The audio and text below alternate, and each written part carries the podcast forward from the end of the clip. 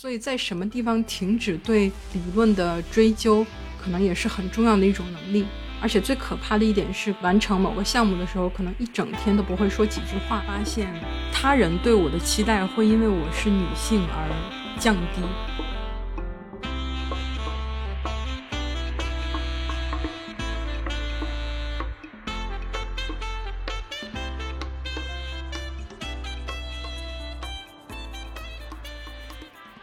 大家好，这里是克莱尔的花园，我是喝牛奶的克莱尔。这期节目想要聊一聊。关于选专业的事情，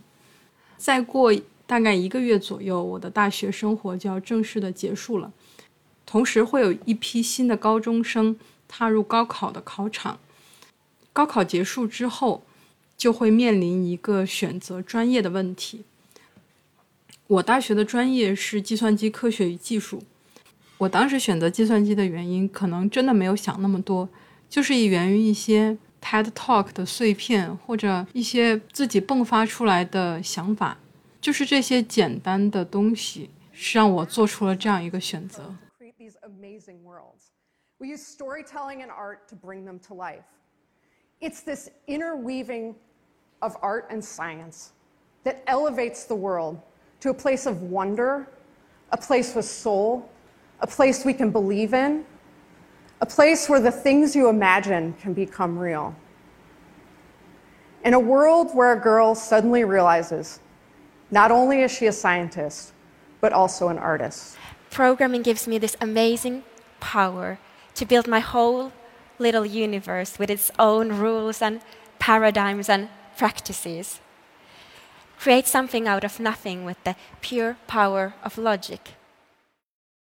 众所周知，现在计算机专业可以说是一个非常火热的专业。互联网开发工作的高薪，以及相对其他专业来说较为广阔的前景，让这个专业与其他专业相比都显得更有诱惑力一些。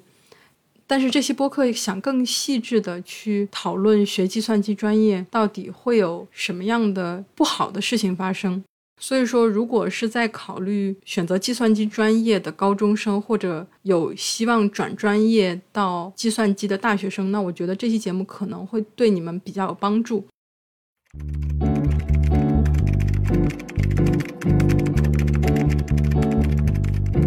那么，首先想要聊的更多的是计算机专业在思维层面上给人带来的影响。对于计算机相关的专业来说，最核心的要学会的东西，其实可能是用程序去解决问题。不管是开发某一个软件，或者说是现在更流行的大数据、人工智能，最核心的步骤都是要去解决某一个问题。更广泛的来说，大部分的专业其实可能都是需要去解决一个问题的。但是计算机专业相比其他专业来说，它解决的问题是更直接、更紧迫的。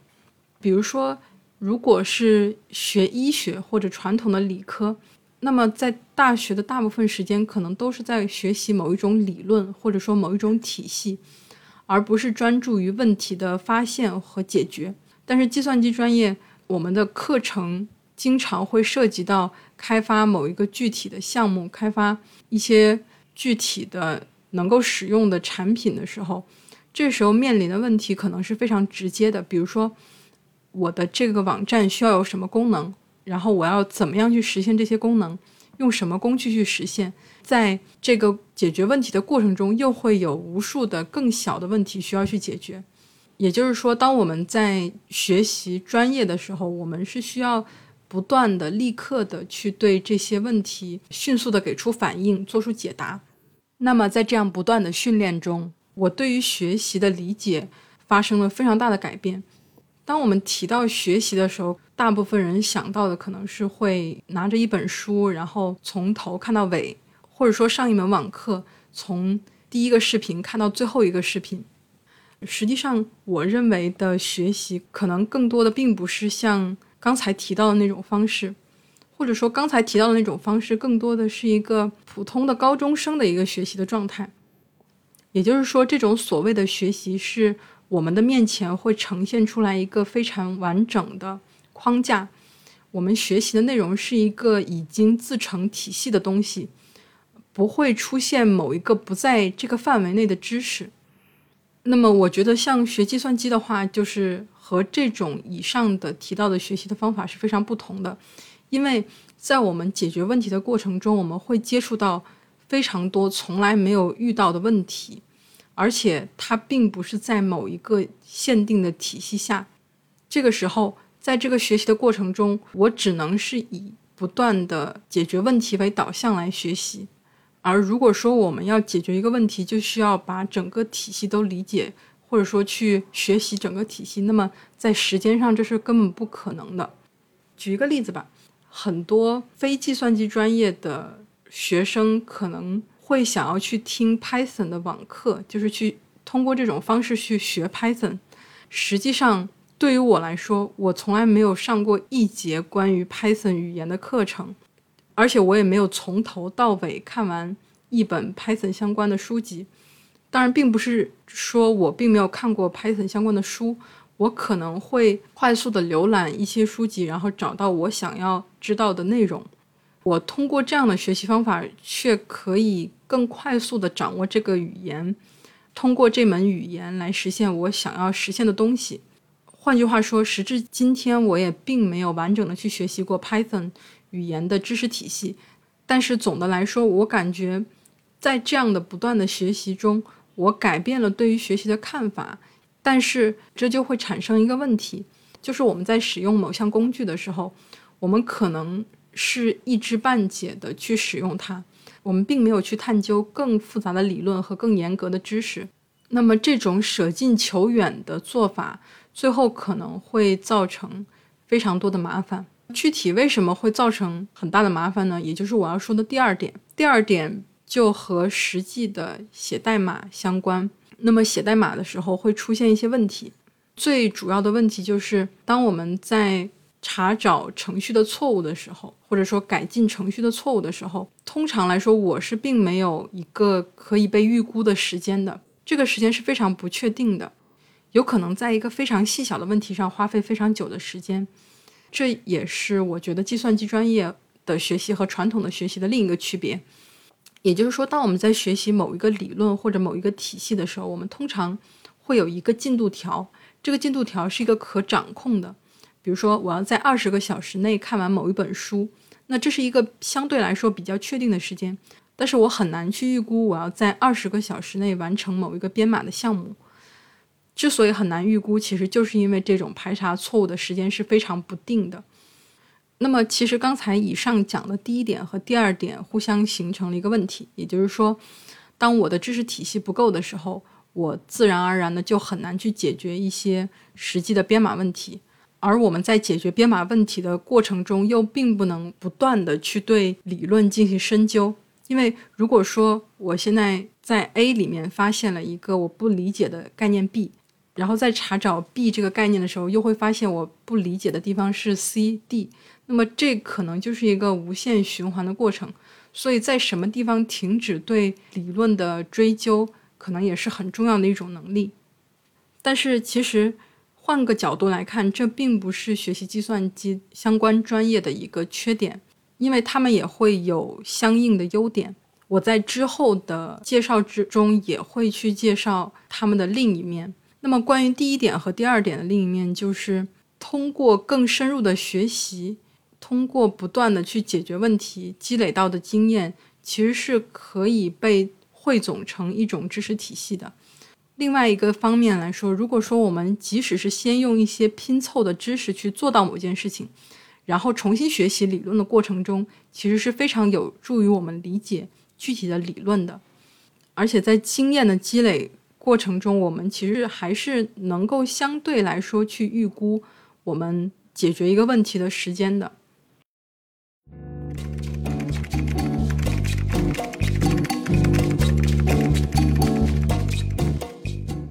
那么第三点，关于学习计算机专业，呃，意味着什么？其实这里想要讲到学计算机专业的一个缺点，也就是，呃，长期的在接触了计算机相关的知识后。我们可能会比较缺乏对于呃人文知识的输入，我们更多的是去思考计算机相关的知识，而往往可能会忽略了一些现实世界、现实问题的思考。因为我们在写某一个程序、写某一个项目的时候，其实并不涉及一些思维的实验或者思想的实验，更多的我们考虑的是我们能让现在这件事做下去，而不是，呃，我们做这件事情对不对？但是相反的，它又会有一个好处，当我们在掌握了足够多关于计算机相关的知识的时候，我们对于计算机领域的思考以及见解会比以前更深。就是说，在涉及到一些互联网相关的话题的时候，可能当我们在了解了一些具体原理的时候，就不会那么恐慌。对待这些社会议题，我们能够有自己的思考，而这个思考可能更贴近原本的事实，而不是被一些言论或者呃表面上看起来很恐怖的东西呃影响。我记得最直接的一点就是。在高考前的时候，我有看过关于 AlphaGo 和人工智能的相关报道。然后当时看到的时候，感觉对待人工智能还是有一种恐惧的。但是当真正的了解到这些相关的知识以后，就完全不会有这种感觉。还包括我最近看的一个纪录片，叫做《监视资本主义智能陷阱》。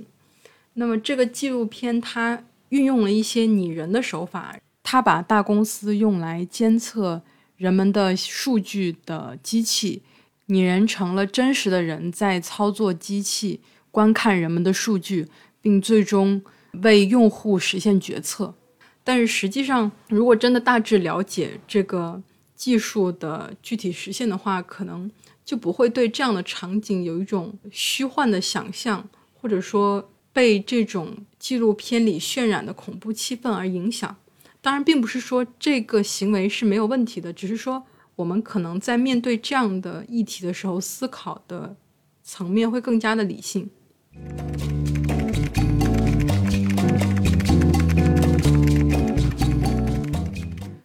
那么下一个要讲的点是关于社交和人。计算机专业的一个问题就是，我们在做某件事情的时候，可能大部分的时间都是一个人去完成。比如说，一个人写程序，一个人去解决问题，而且特别重要的一点是，我们遇到的问题是很难被描述的。或者说，如果想要去请教某个人某一个问题的时候，需要有非常多的限制条件，而这些限制条件可能就减少了计算机专业学生的一些社交。至少是在学习计算机的这样一个过程中，社交并不是必须的。而且最可怕的一点是，可能有时候。呃，完成某个项目的时候，一整天都不会说几句话，缺乏社交带来的问题，可能就是在未来的工作和在与人相处的层面上，不如其他专业锻炼了那么多。但是其实这个影响并没有那么大，因为人的性格还是会更大的影响他社交的能力。也就是说，能不能脱单的几率和是不是学计算机并不成相关关系。呃，关于人这个因素在。呃，完成事情占的比例，我感觉我还是有一些亲身体会的。我在大二的时候选修过一门英语专业的专业课，当时我一进去那个教室，我就发现它给人的氛围感觉非常不一样。嗯，文科的女生确实和理工科的女生在整体的气质上会有很大的差别，而且在不断做项目的过程中，我也发现了文科的女生她们更明白。怎么样去调整人在要做的事情里的因素，或者说他们更擅长和人打交道，这一点是我之前在计算机专业的专业课里并没有体会到的一种感觉。当然，这也会有一个好处，就是计算机里的潜规则以及人影响的因素会非常少，你所做的事情不太会因为人的因素而发生比较大的改变。对于我自己来说，我在做事情的时候就很少依赖或取决于别人。换句话说，就是我不需要看某个人的心情来做事，我不需要因为某些人的因素而放慢我前进的步伐，至少这个过程相对来说是可控的。其次，虽然说计算机专业相对少的磨练了学生在实际交往的社交能力，但是在互联网上很大部分内容都是由计算机相关的从业人士或者学生来构建的。而且，特别是计算机专业的相关人士，都是具有一定的开源精神。他们会在网上撰写一些博客，去分享他们的经验，甚至是分享自己的生活和人生轨迹，这个还挺有意思的。相比起泛泛之交，可能这种形式更容易会聚集到一些和你志同道合的朋友。我有时候也会去看一些这样的博客，然后觉得还挺有意思的。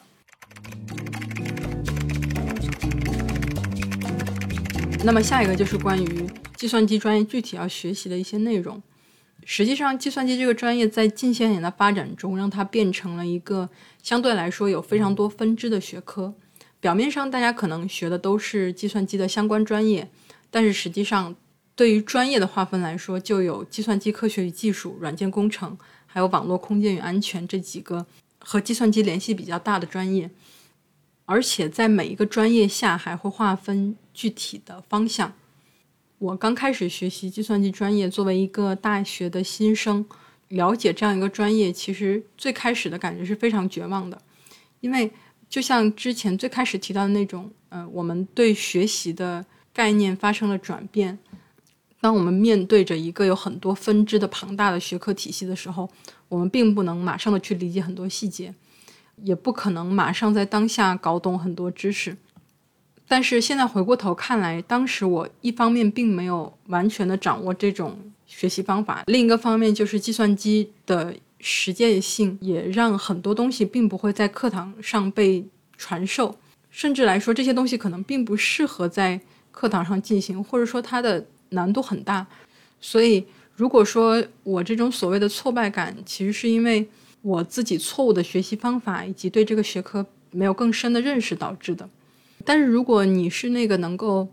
在学习的时候不拘小节，或者说很明确的知道自己想要往哪个方向发展的人呢？我觉得每个分支专精下去都是能够收获特别多的东西，真正的感觉到自己在学到一些东西的这个感觉还是挺好的。也就是说，计算机专业需要一种比较独特的能力，就是快速的上手，马上的学会某一件东西的能力。其实这种能力，我觉得也是跟人的性格会有点关系。如果说像我一样，在刚开始学习的时候纠结很多，没有搞懂细节就没有办法去做的那种性格的话，那可能难度和成本都会提高。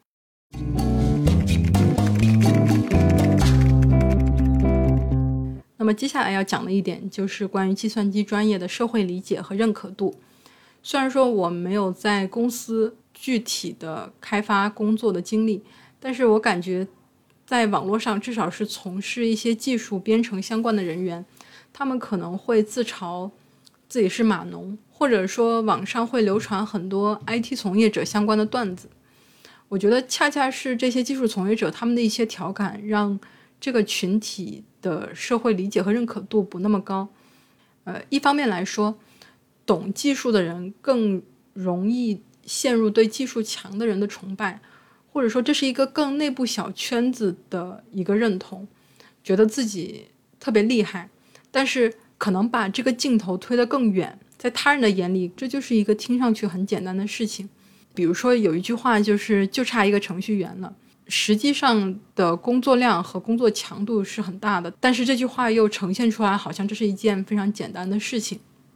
当然，虽然这么说，但是至少计算机的从事的工作相对来说还是一个。比较高薪，然后它的社会认可度也不是一个负分。上面说了关于计算机的就业的问题，接着就会说到学习计算机专业之后要通往的一些路，比如说呃就业或者呃读研。这也就引出了我们的下一个点，就是计算机的竞争是很激烈的，不管是所谓的面试造火箭。工作拧螺丝，还是就我自己个人观察到的，呃，在保研这条路，计算机专业相比其他的传统工科或者理科的要求是非常多的。一些传统的理科或者工科，他们的门槛仅仅是成绩，或者说大部分人都不会有特别多的项目或者比赛。但是当你选择了计算机专业的时候，那就意味着你需要竞争的门槛在不断的提高。包括但不限于，你需要有竞赛、论文、项目成绩，而且这些标准可能会不断的延续到找工作，至少是互联网相关的工作。那么竞争的激烈，就会让人付出更多的时间投入在这个专业上。对于一个计算机专业的学生来说，如果他耗费了很多时间在他自己的专业上，那么他也更难去放弃这个专业相关的就业方向。也就是说，我们很容易的去把自己限制在计算机相关的工作上，就是限制了自己的择业方向。但是实际上，这个也是因人而异的。呃，我记得我大三的时候选修过一门课叫专业英语，里面有一个环节是所有人用英语去讲自己未来想要做什么职业。除了传统的在各个方向上的开发工作，还有一些特别有意思的答案。比如说，有一个女生说她以后想要开一个花店，还有同学说她以后想要做游戏美术，或者是做字体设计师。当时我的感觉就是，其实专业这个东西还是不要把它限定的太死，并不是说学习了这个专业以后一定要去做相关的工作。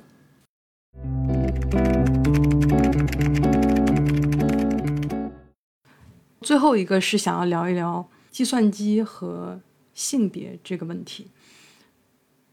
我们常常能够看到很多从事科技行业的女性，总会被社会特别的去强调。就比如“科技女性”这个词，其实就是在凸显一种女性在科技行业的稀缺性。而且，我们往往能够发现，在媒体中的科技女性，大部分除了有非常过人的学识和才干，还兼具美貌。但是另一个角度来说，我常常会因为不希望被人看得不够专业，而故意不去打扮自己，或者说会刻意打扮的比较保守。这里可能也就更凸显了，在计算机专业，女性是一个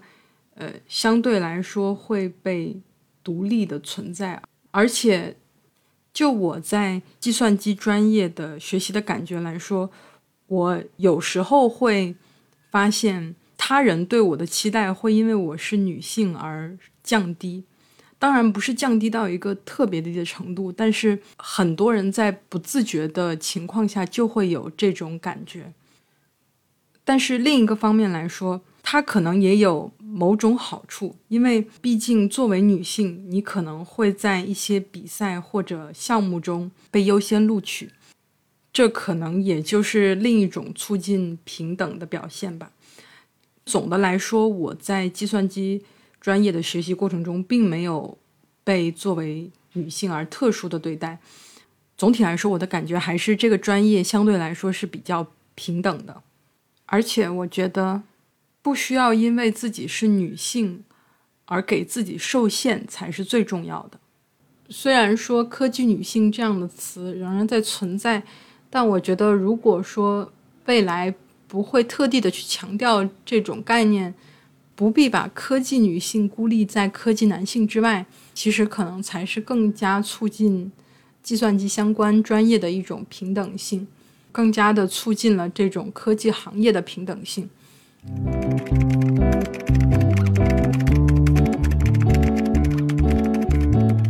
四年前我刚上大学，我因为要填报计算机专业，和父母闹得很不愉快，而且最后我被调剂到了一个更冷门的工科专业。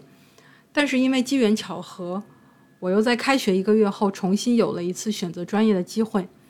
那个时候我的目标是在计算机和数学里二选一，但我最后还是选择了计算机专业。回看四年前，这个决定并不是基于深思熟虑，或者说，它可能只是我在纸上列出的假想的计算机专业的优点和缺点，然后最终做出了一个选择。如果可以，我真的很希望四年前我在做专业选择的时候，有一个人能够非常详细的告诉我，选择专业之后到底意味着什么，选择计算机专业到底意味着什么。而现在，我终于能够站在四年后去告诉当年的我，计算机专业到底有哪些好，有哪些不好。如果当时的我得到了这样的回答，那我究竟还会不会走上这样的一条道路？会不会在那张转专业申请表上填下其他的专业呢？我觉得去想这些东西已经不重要了。因为只有你真正的在这个专业里学习了四年，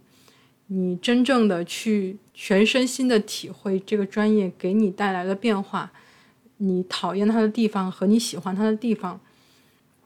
才能够明白你当初的选择是错误还是正确。